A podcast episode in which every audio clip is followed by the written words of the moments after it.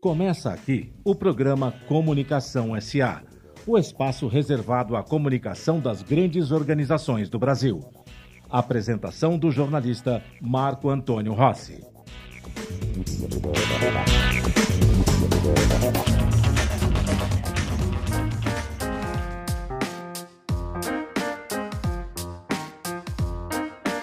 Olá, ouvintes da Rádio Mega Brasil Online. Olá, você que nos acompanha pelo canal do YouTube da Mega Brasil. Começa aqui mais uma edição do Comunicação SA. Antes de dar início à entrevista de hoje, quero deixar aqui um convite para você que nos assiste pelo YouTube, que se inscreva no canal, curta a nossa página, clique no sininho de notificação, assim terá acesso a este e a outros conteúdos produzidos nesta plataforma pela Mega Brasil. Para entender como acontece o consumo de notícias na América Latina, em especial pelas famílias de baixa renda, de áreas urbanas ou chamados e também os chamados povos originais, um estudo realizado pela Sherlock Communication é, entrevistou mais de 3 mil pessoas em seis países latino-americanos para conhecer suas preferências, analisar as mudanças ocorridas no consumo de notícias, é, perceber a confiança nos canais de disseminação de informação e talvez e principalmente como eles se veem representados nesse contexto da produção de notícias.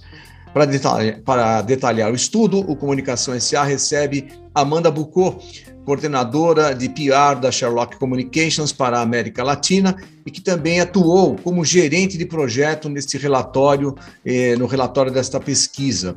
Eh, Amanda, muito obrigado por estar aqui conosco no Comunicação SA. Obrigada, Marco, pelo interesse na nossa pesquisa e também pelo tempo. É, eu acho que foi bem interessante e você já resumiu basicamente o que a gente fez. É, no Brasil, dessa pesquisa especialmente, a gente fez, além da pesquisa geral nos países da América Latina, duas pesquisas extraordinárias para focadas na população é, normalmente excluída né, do Brasil. E a gente fez uma pesquisa com moradores da comunidade do Morro da, da Coroa, no Rio de Janeiro, e algumas é, aldeias e povos, é, lugar, é, cidades de povos tradicionais da Amazônia é, também aqui no Brasil. Eu acho que foi bem interessante ver esse contraste também no geral dos países e da representatividade desses, desses grupos. É, sem dúvida, Amanda, o estudo parece ser bastante interessante e eu queria começar a nossa conversa querendo saber o que, que levou a Sherlock a produzir, a conduzir essa pesquisa, que, se não me engano, é já a segunda que vocês fazem, é isso?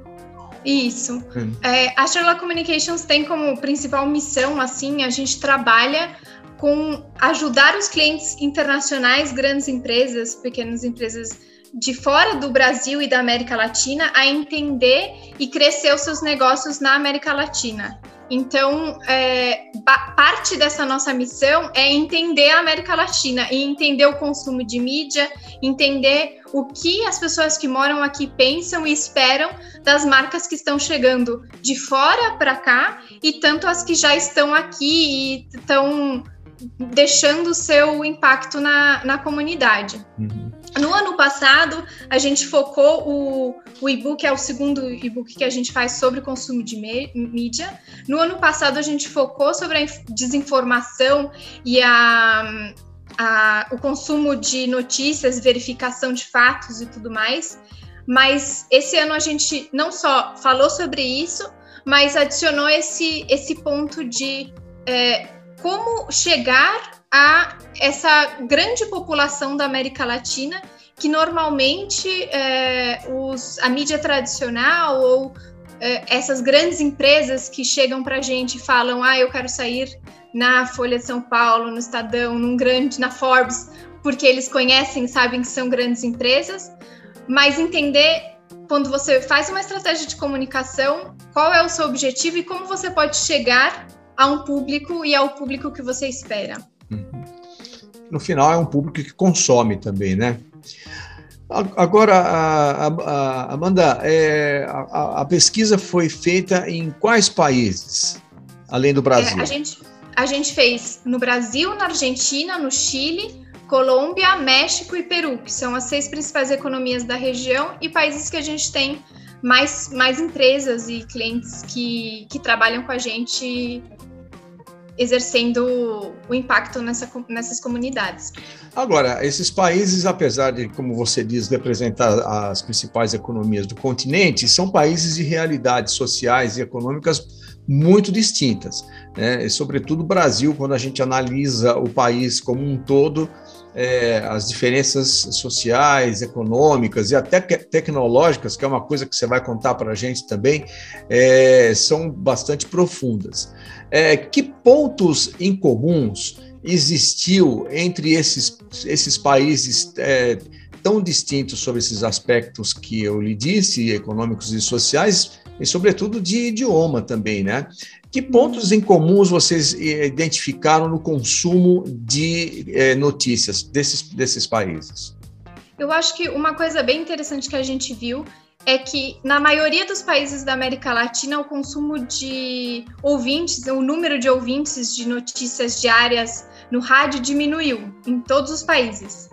Mas no Brasil e no Peru foram um, os que mais é, os, os, que mais diminuíram. É, isso eu acho que também pode ser relacionado ao, ao acesso do rádio a populações mais afastadas ou, por exemplo, a gente conversou tanto no Brasil como no, no Peru com ativistas indígenas que, que um deles, inclusive, tem um programa de rádio no, no Peru.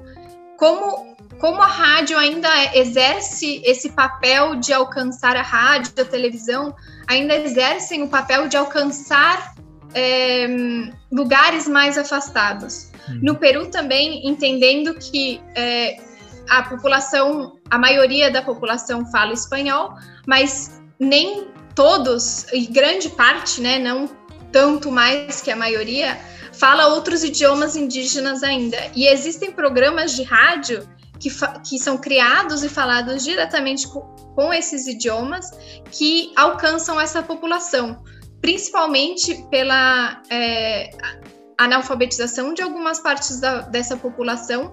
Existem outros tipos de plataformas, né? A mídia tradicional ainda consegue chegar a pessoas mais que o, a internet ou que um portal online. Uhum. Quer dizer, então, nesses dois países, Brasil e Peru, houve um aumento de, de consumo de rádio, é isso? Isso. O número de ouvintes de, diários de notícias de rádio diminuiu em todos os países, exceto no Brasil e no Peru, ah. que aumentou 14% e 13%, respectivamente. Entendi.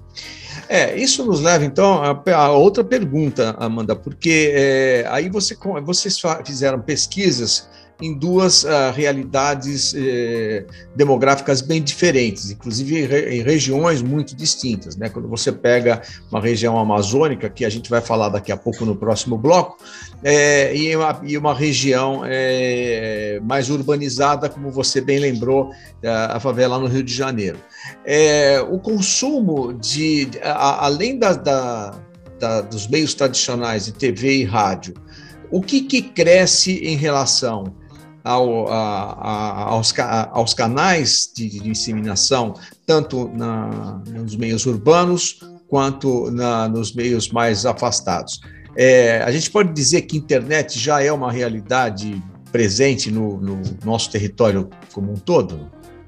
Sim, inclusive até quando a gente foi fazer a pesquisa no, nas comunidades, na, na comunidade no Morro da Coroa e no, na, nas, nos, nas comunidades indígenas, a minha grande é, preocupação era, ok, a gente vai porque para os outros países, como é que a gente vai tornar essa pesquisa da Sherlock Communications inclusiva se tudo que a gente fez até agora foi por meio da internet e a gente sabe que nem todas as pessoas que moram na, na, na favela têm uma internet e muito menos numa comunidade super afastada no, na Amazônia. Como a gente chega até essas pessoas? Então, eu acho que falando um pouco em como a gente chegou aos respondentes da nossa pesquisa, é, pode, pode mostrar um pouco o que, que a gente se surpreendeu também. Uhum. É, Eu, eu conheci por um outro projeto um, esse, um, um dos líderes indígenas que ajudou a gente. E o que a gente criou também foi, por exemplo, o tipo da, de como eles respondiam à pesquisa era bem mais leve, porque eles iam receber essa pesquisa no WhatsApp e iam responder essa pesquisa no WhatsApp. E o que aconteceu também é que nem todos tinham um celular. Então, dentro da, da, das, da, da comunidade, das diferentes comunidades, eles responderam no mesmo celular a pesquisa e cada um foi passando o celular ali na comunidade. Uhum. Na, na, no Morro da Coroa também a gente fez dessa forma. A gente tinha uma líder dentro do, do Morro da Coroa que conhecia todas essas pessoas que responderam a pesquisa e num dia ela foi passando o questionário e explicando e, e eles foram respondendo também para usar isso daí, mas para participar da nossa pesquisa. Hum. Eu acho que, no geral, todos os que eles responderam também surpreendeu, porque muitos responderam que eles tinham um smartphone, é, tinham um computador e acessavam é, a, as notícias através da internet, que é uma realidade que a gente talvez não imagine e, e não, não acredite tanto, né? É, dos últimos anos para cá, isso aumentou muito mais o acesso à informação, o acesso à internet e também o acesso à desinformação, né? Através de de WhatsApp ou diferentes outras redes sociais que, que geram essa confusão. É, Amanda, é, vamos pegar aqui o nosso caso brasileiro em duas, duas áreas que vocês é, focaram o estudo de vocês, lá no Morro da Coroa e no norte do país. É, como que essas duas comunidades consomem a, a notícia? por que meio e, e, e com qual intensidade? Eu acho que uma das coisas mais interessantes que a gente viu é que a maioria das pessoas no Morro da Coroa disse que acessa as notícias através da internet. Não tão, não muito mais, né? 52%, se não me engano. Deixa eu ver. Isso, 52% e 27, 24% ligam a TV para assistir notícias. Isso no, na comunidade do Morro da Favela. Agora, se você, Morro da Coroa, se você olhar para as comunidades indígenas, para a pesquisa que a gente fez com as comunidades tradicionais, tem um menor é, acesso a notícias online, 39% das pessoas acessam as notícias online, e e um maior acesso às redes sociais. Talvez porque 26% dizem nas comunidades tradicionais que acessam pelas redes sociais. Uhum. Talvez por questões práticas, né? As redes sociais carregam mais é, rápido e com menos pesado do que um site de notícias. Mas outra coisa também interessante é que a televisão, 64% dos povos, das pessoas nos povos tradicionais assistem ao noticiário da TV todos os dias. Uhum. E um quarto deles sintoniza mais de uma vez por dia para saber das notícias. Isso mostra também um pouco sobre o acesso à informação, hum. sobre quais é, veículos, quais tipos de mídia chegam a essas comunidades. No, o que eu achei interessante, principalmente para conversando com um dos líderes indígenas é, na, na Amazônia, o Walter Oliveira, é, mais, mais do que a televisão ou a internet, que eu, que eu posso explicar também, tem toda uma parte não online de comunicação que acontece nessas regiões mais afastadas.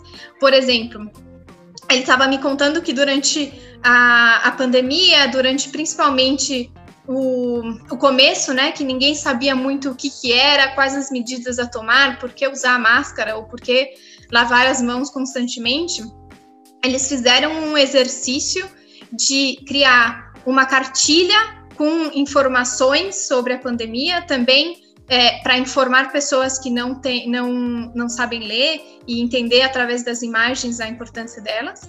E eles foram passando em com barco em todas as comunidades, entregando um kit de higiene também para cada uma das comunidades e conversando com o líder da, daquelas comunidades para eles explicarem dentro de cada uma delas a importância. Uhum. E ele estava contando também que muitas delas não têm um acesso ao rádio, ou que a, a internet funciona só uma vez no dia, quando o gerador é, é ligado na, na comunidade à noite. Então, tem uma questão de horários também. Só durante a noite eles ligam o gerador, porque durante o dia eles ficam com a luz do dia. Então, durante a noite as pessoas vão conversar no WhatsApp com as outras pessoas que elas conhecem. Durante a noite eles vão acessar as notícias e ver as coisas.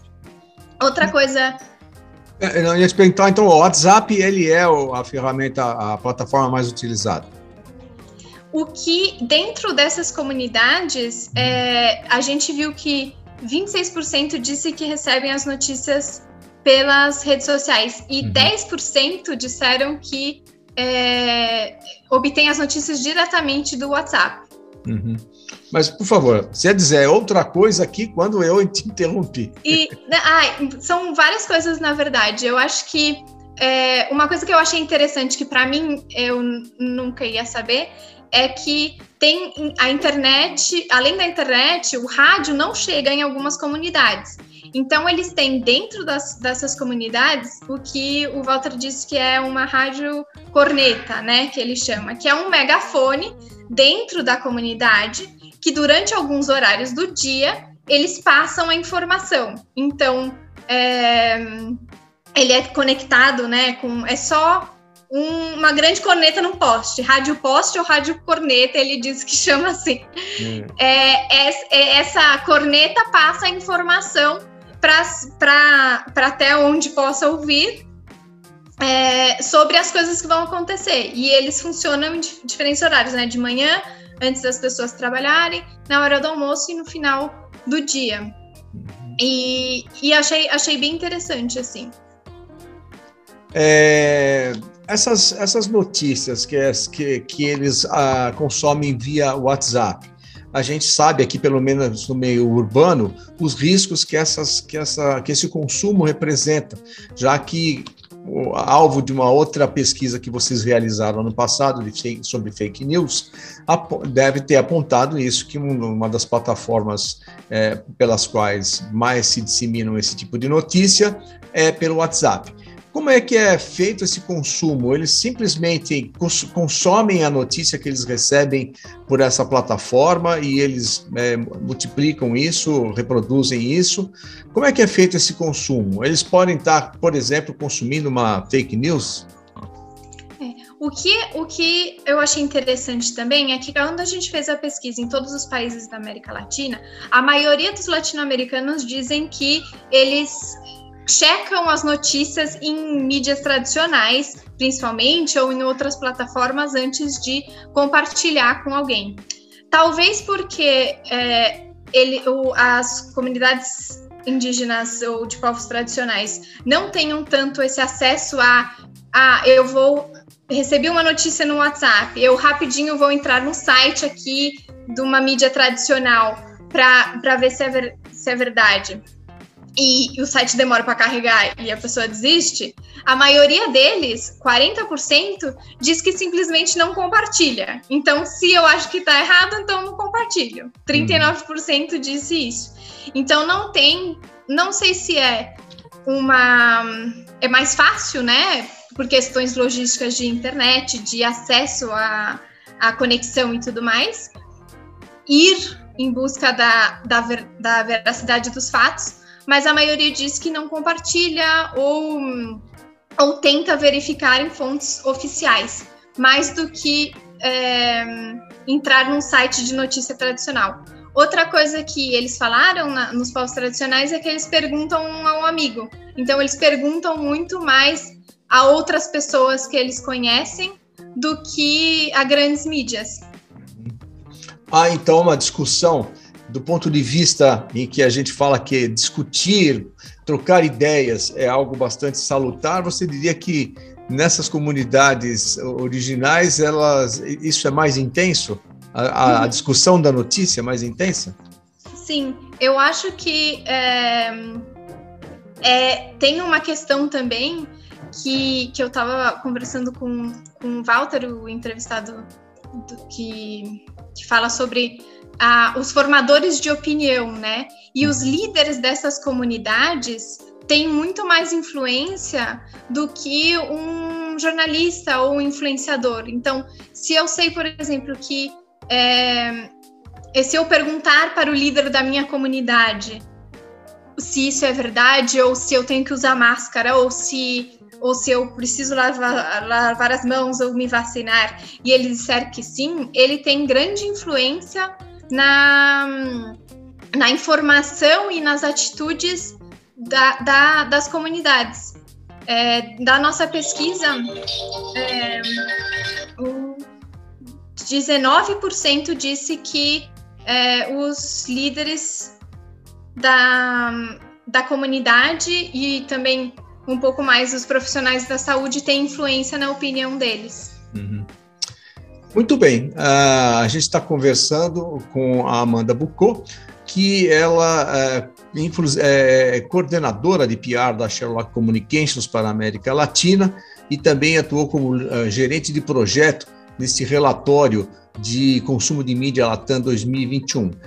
É, Amanda, vocês ouviram aqui mais de 3 mil pessoas, seis países latino-americanos, mas particularmente em relação ao Brasil, é, nós não tivemos e não fazemos aí a nossa lição de casa, por exemplo, não temos um retrato da nossa população.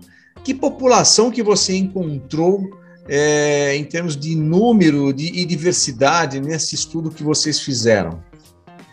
A gente buscou, e na verdade assim, não existe um censo do Brasil de quantas, quantos indígenas, quantos quilombolas, quantas pessoas morando em favelas tem atualmente e um dado totalmente atualizado. Então a gente foi pegando diferentes é, números de comunidades excluídas e mais ou menos a gente tem mais de 800 mil indígenas no Brasil, um número desconhecido de quilombolas, cerca de 46 milhões de cidadãos que se identificam como deficientes e mais de 13 milhões de pessoas vivendo em favelas. Isso é mais ou menos 30% da população brasileira.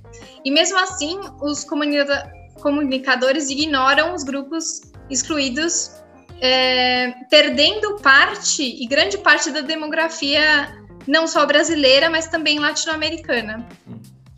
São, são obviamente, é, cidadãos consumidores. As empresas, é, elas acertam na forma de, de, de, se comunicar com, esses, com essas comunidades, com, esse, com esses 30% de, da população do Brasil? Eu acho que as empresas têm que cada vez mais aprender em entender e incluir essas comunidades no Brasil e entender que os clientes, os consumidores, eles não são iguais. Eles não consomem as informações, a publicidade ou o release, o comunicado de imprensa que aquela empresa vai divulgar da mesma maneira, eles não acessam os mesmos canais e nem todos eles têm acesso ao tipo, à forma e ao canal de informação que normalmente uma empresa vai, vai focar. Então, por exemplo, se você tem um produto que você quer também incluir pessoas nas comunidades é, de povos tradicionais ou nas comunidades do Rio de Janeiro, nas favelas de outros, outros lugares do, do Brasil. Se você oferece um aplicativo, vou lançar um aplicativo no Brasil, mas esse aplicativo ele não, é, ele demora para carregar e ele consome muita internet para carregar, ninguém vai usar numa comunidade que as pessoas pagam tantos gigas mensal para internet. Por que, que eu vou usar um aplicativo que vai consumir grande parte da minha internet? Ou por que, que é, muitas pessoas também dividem a internet com outras pessoas na casa, usam ela para outros fins, para estudar, ainda mais durante a pandemia? É, entender quais é, são as dificuldades e os obstáculos dessas pessoas para acessar o seu produto e, e, e usar o seu serviço é um passo.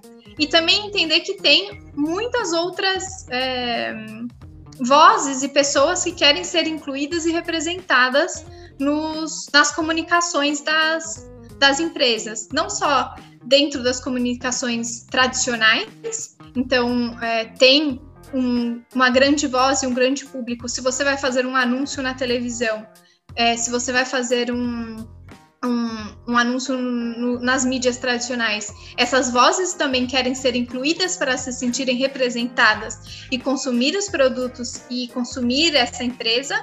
E, e também nas, nas, na seleção dos influenciadores, na seleção das pessoas que vão servir como porta-vozes para uma campanha, por exemplo. Hum. Nesses, nesses anos pandêmicos, podemos falar no plural já, porque 2020 já foi, estamos no 2020 lá do B, né? Esse 2021, que parece que é a continuação do ano passado. Mas é, nesses anos pandêmicos, Amanda, é, curiosamente a internet foi a grande aliada, pelo menos de nós, é, boa parte dos brasileiros que, que tem esse privilégio né, de poder, é, no momento de pandemia, fazer, o trabalho remoto, enfim, ter as suas atividades por meio da internet. Mas a pesquisa que vocês fizeram, você diria que a internet é o grande gargalo de comunicação ainda no nosso país? Eu acho que a internet tem ganhado muito espaço e a digitalização de tudo, da maneira como a gente trabalha, você vê, é, antes da pandemia, muitas empresas tradicionais, muitas pessoas acreditavam que a gente jamais ia conseguir trabalhar todo mundo, a força de trabalho inteira online. E agora, muitas delas fecharam escritórios e já ninguém vai mais trabalhar online. O acesso à informação e a internet tem facilitado esse acesso mais rápido, esse, essa, essa conexão, é, a, a, facilidade da conexão também, todos esses melhoramentos tecnológicos.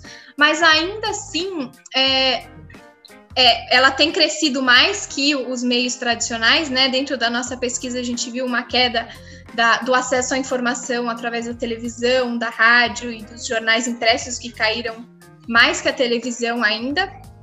Mas uma coisa que a gente deixou como recomendação e também viu é que às vezes a, a, a comunicação com esses grupos nem sempre está onde a gente onde a gente acha. Por exemplo, tem empresas que elas patrocinam ou pagam para é, dentro eu já estive na, na, na, favela da Rocinha, e tem os mototáxis, por exemplo, que passam por ali, né? Uhum. É, você pode patrocinar um, uma jaqueta com, uh, do motoboy, por exemplo, com o nome da marca, ou um outdoor dentro, um muro pintado dentro dessas comunidades, nas casas. Tem diferentes formas de você comunicar dentro das comunidades que não só é, incentivam, né, apoiam os negócios locais ou as pessoas, se você faz uma parceria com uma uma cabeleireira que é muito conhecida na comunidade e ela vai te ajudar a divulgar o seu produto lá. Hum. É, tem outras maneiras que ainda falta, faltam ser identificadas e também valorizadas, de como chegar nessas comunidades através das próprias comunidades, valorizando elas, valorizando a voz delas e, e apoiando esse crescimento. Uhum. Muito bem, chegamos ao final da nossa conversa aqui. Teria muito mais, obviamente, a, a, a detalhar. A, Amanda, existe algum local onde a gente pode ter acesso a, essa, a mais informações da sua pesquisa? Sim, é, o nosso é, e-book está no site da Sherlock, sherlockcombs.com, em português, inglês e espanhol. É, se você entrar na nossa página em português, você baixa ele do site em português e entrando na página em outros idiomas, você tem outros idiomas. Mas se também quiserem me procurar no LinkedIn, eu passo o, o e-book completo também. Ah, perfeito, que aí a gente também divulga. É www.sherlockcoms, é, C-O-M-M-S.com. Então, aqui no Sherlock Commons você tem uh, acesso a, a esse estudo em três idiomas, né? Isso, é só em e-reports e escolher o Media Consumption. A gente tem outros relatórios que, que falam sobre diferentes temas também. E a gente vai lançar um proximamente sobre responsabilidade social corporativa. Fica. Olha aí. Fica aí a expectativa. Fica a dica, né? Então vamos conversar brevemente sobre esse relatório. Com certeza. Também, Amanda, muito obrigado por você estar conosco aqui no Comunicação SA. Eu conversei hoje com a Amanda Bucô, ela que é coordenadora de PR da Sherlock Communications para a América Latina, esteve aqui conosco falando sobre o relatório do consumo de mídia Latam 2021. Falou um pouquinho sobre ele, mas você pode acessar a, a totalidade desse estudo em www.sherlockholmes.com. A gente vai relacionar, inclusive, na divulgação nas redes sociais. Mais uma vez, muito obrigado, viu, Amanda, por estar aqui Obrigada, conosco. Marco. Eu que agradeço e obrigado a você também que nos acompanhou até aqui. Semana que vem tem mais Comunicação SA. Até lá.